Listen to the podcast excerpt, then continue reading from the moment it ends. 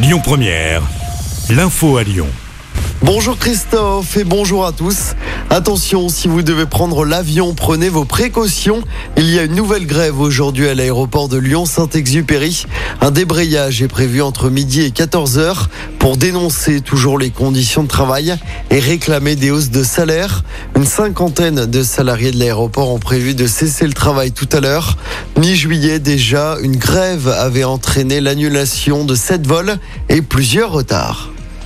Un deuxième suspect interpellé dans l'enquête sur le lynchage de trois policiers à la guillotière la semaine dernière. Il s'agit d'un SDF de 26 ans de nationalité algérienne. Il a été arrêté dimanche soir et devrait être écroué dans la journée. Un premier suspect, pour rappel, avait été arrêté ce week-end avant d'être mis hors de cause. Une information judiciaire sera ouverte ce mardi. C'est pour favoriser l'interpellation de tous les agresseurs. Annonce faite hier soir par le parquet de Lyon. Dans l'actualité locale également, le meurtrier présumé du parc de Miribel-Jonage a été mis en examen et placé en détention provisoire. Cet homme de 75 ans est soupçonné d'avoir tiré à plusieurs reprises sur un homme de 46 ans. Ça s'était passé samedi matin sur une plage naturiste du parc. La victime se serait exhibée devant une femme, ce qui aurait poussé le septuagénaire à intervenir. Une information judiciaire pour meurtre a été ouverte. Les suites du quintuple meurtre de Douvres à quelques kilomètres de Lyon. Les différentes autopsies pratiquées ces derniers jours ont révélé que les cinq victimes ont été tuées à l'arme blanche. Aucun coup de feu n'a été tiré.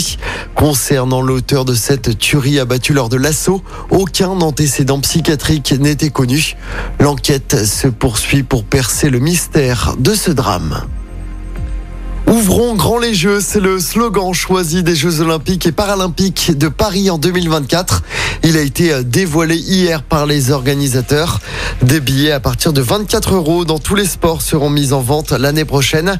400 000 billets seront distribués gratuitement à des jeunes ou encore à des bénévoles, annonce Emmanuel Macron. À noter que le groupe Ama Stadium de Dessine accueillera 11 matchs de foot de la compétition. Et puis avis aux fans de l'OL, l'entraînement du jour est ouvert au public ce mardi. C'est à partir de 18h à Dessine. Pour les supporters présents, ce sera très certainement l'occasion de voir les premiers pas de Nicolas Tagliafico, la nouvelle recrue lyonnaise.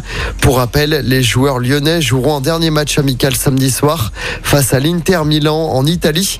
Le championnat débutera le vendredi 5 août avec la réception d'Ajaccio du côté du groupe Ama Stadium. Écoutez votre radio Lyon Première en direct sur l'application Lyon Première, lyonpremière.fr et bien sûr à Lyon sur 90.2 FM et en DAB+. Lyon Première